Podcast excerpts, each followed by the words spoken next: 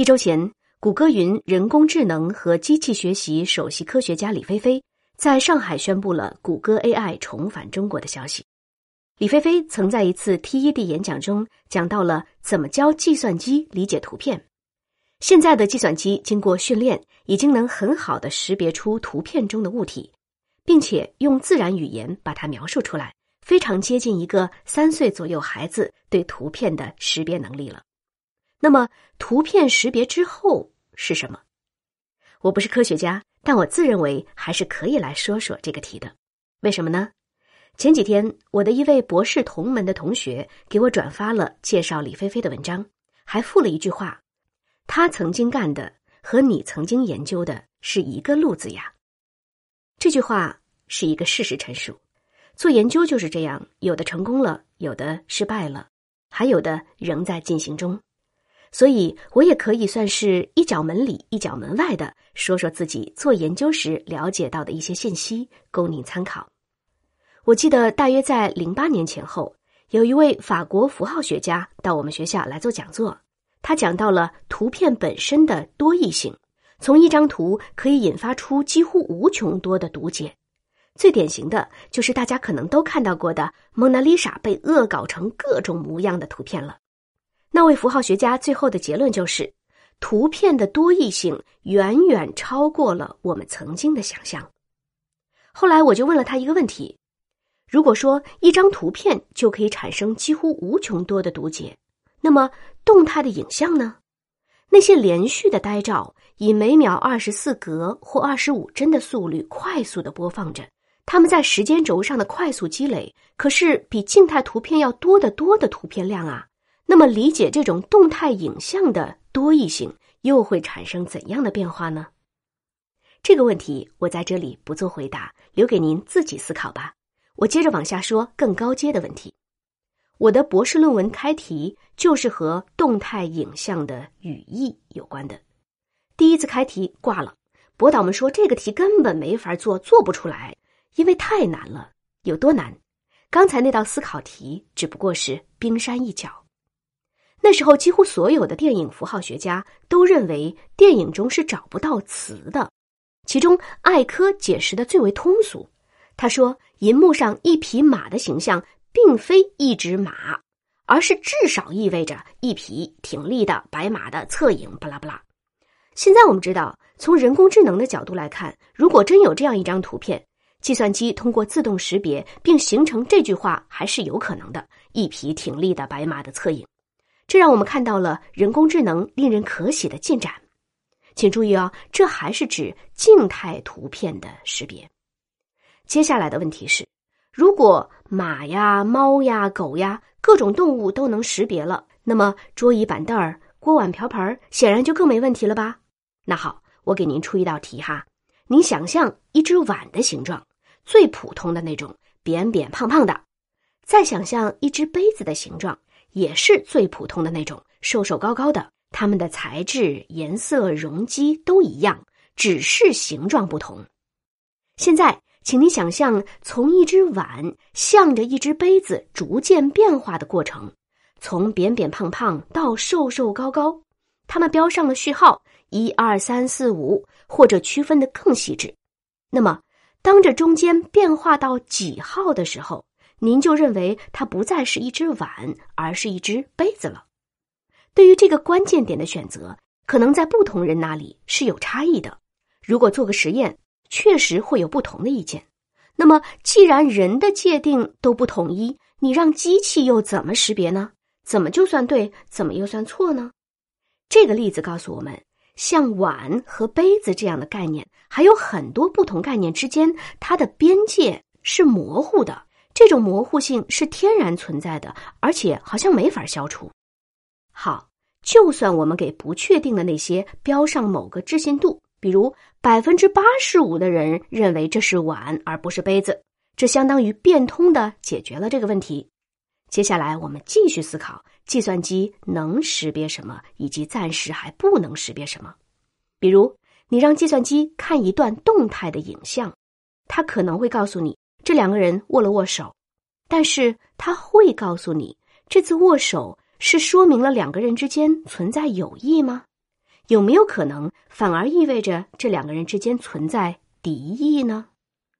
如果是一个人在看这段影像，那么准确识别的可能性还是比较高的，但依然会有一千个读者有一千个林黛玉的现象。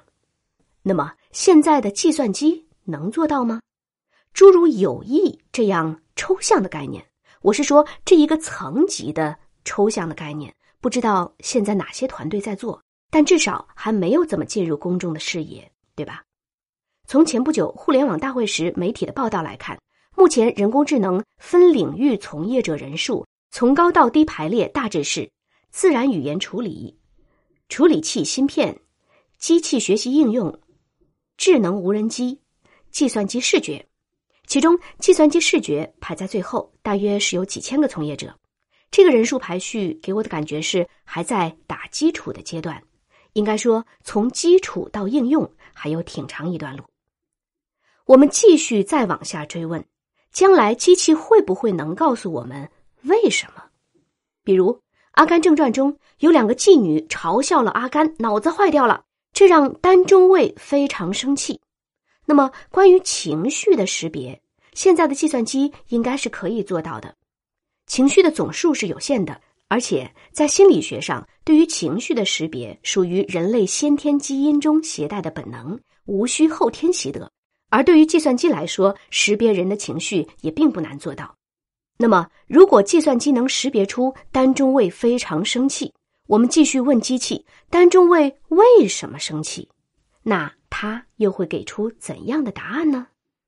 他会告诉你：因为阿甘是丹中尉的朋友，所以不能骂阿甘，否则丹中尉就会生气。还是说他会告诉你：因为丹中尉自己也有残疾。一听到别人骂阿甘，脑子坏掉了。丹中尉自动对号入座，并且顾影自怜，感觉自己也被深深的冒犯了，所以才如此生气。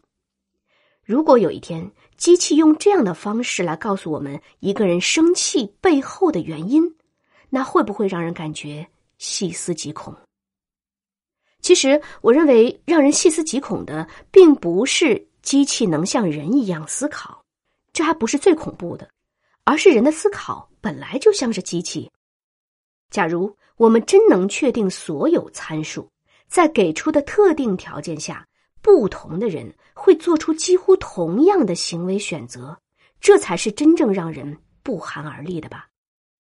如果身为万物灵长的人类，其情感和行为能被精确的捕捉、量化，甚至精确的预测，那么所谓人的自由意志。和不同人之间个性的差异，就成了一种自欺欺人的幻觉。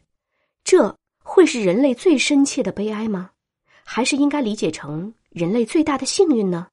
我们是否会在有生之年看到这一天的到来？现在还不好说。哎呀，扯远了哈，来讲一点亮色的吧。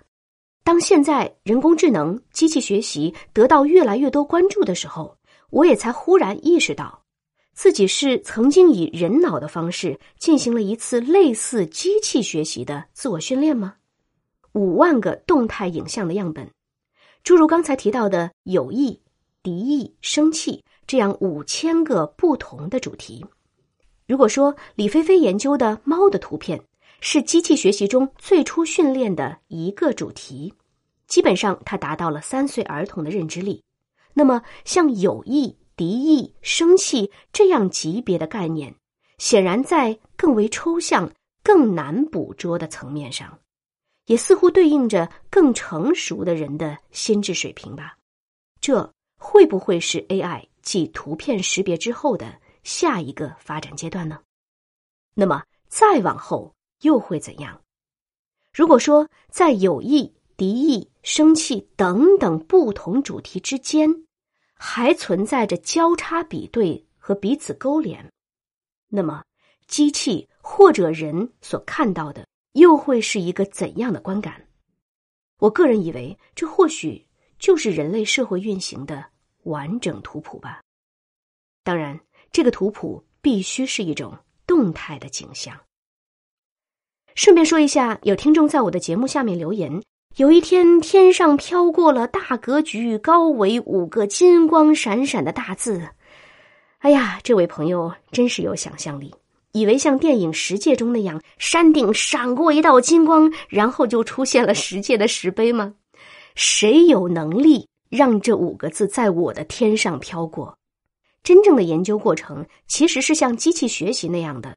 当计算机看了一大堆关于猫的各种样本、各种品种、各种颜色、各种姿态，然后才会慢慢从中总结出：哦，原来猫有两只耳朵、两只眼睛、长着尾巴、毛茸茸的。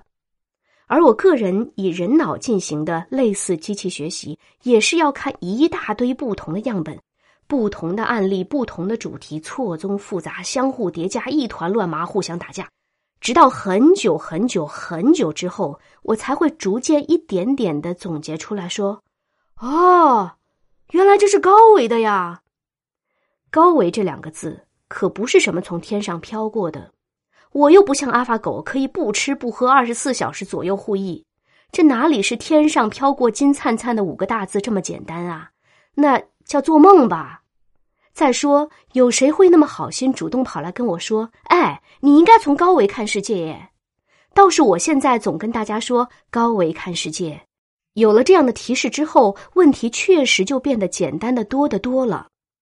让我把时间再次回溯到零八年，我的第二次博士开题依然是用了先前那个题，因为我花了大半年的时间做出来一个雏形给导师们看，这样开题才算是通过了。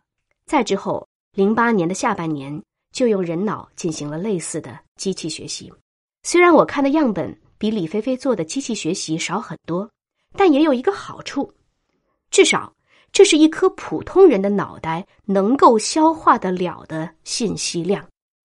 从阿法狗接连打败李世石和柯洁，我们丝毫不难理解，机器学习的能力和速度是让所有人类望尘莫及的。不过，考虑到机器学习目前似乎还没有达到我说的那个阶段，那么或许我们依然有机会比机器更早的完整了解社会运行之道。